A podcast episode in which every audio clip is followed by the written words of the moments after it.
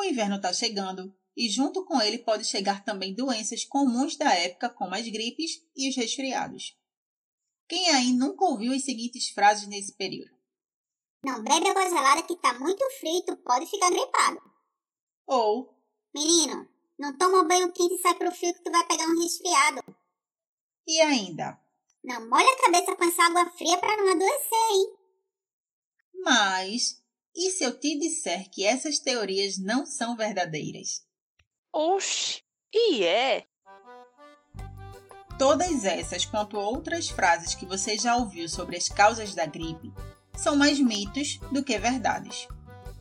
Tanto o resfriado quanto a gripe são doenças virais, logo, elas só podem ser causadas pelo contato com os vírus. Falando especificamente da gripe, ela é causada pelo vírus influenza e é uma infecção viral aguda que ataca especialmente o sistema respiratório. Tem transmissibilidade elevada e se distribui por todos os continentes com tendência a se disseminar facilmente em epidemias sazonais, podendo causar também pandemias. Esse vírus é dividido em quatro tipos: a influenza A, B, C e D. Porém, os principais responsáveis pelas infecções em humanos são os tipos A e B. Depois do que eu acabei de explicar, é bem difícil de acreditar que a água gelada ou vento frio são os principais vilões nessa história, né? Provavelmente essas teorias se popularizaram devido à própria sazonalidade da gripe, que é uma doença mais comum no outono e inverno, quando a temperatura está mais baixa e, como eu já falei, as pessoas adoecem mais.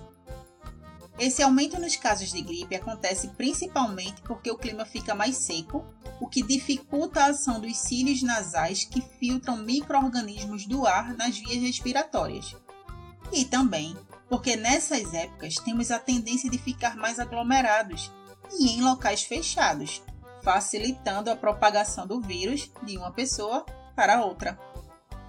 Eu espero que vocês tenham gostado desse conteúdo e lembrem-se, a melhor forma de não adoecer com gripe ou resfriado nesse inverno é evitar o contato direto com pessoas doentes ou superfícies contaminadas. Manter as mãos higienizadas também é fundamental.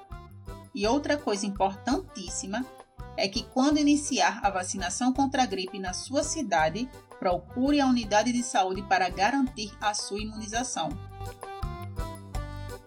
Eu vou ficando por aqui, mas segue a gente no nosso Instagram, arroba o Cubo Biológico. E fica ligado que você ainda vai se surpreender com o que pode sair de dentro do cubo. Até a próxima, pessoal!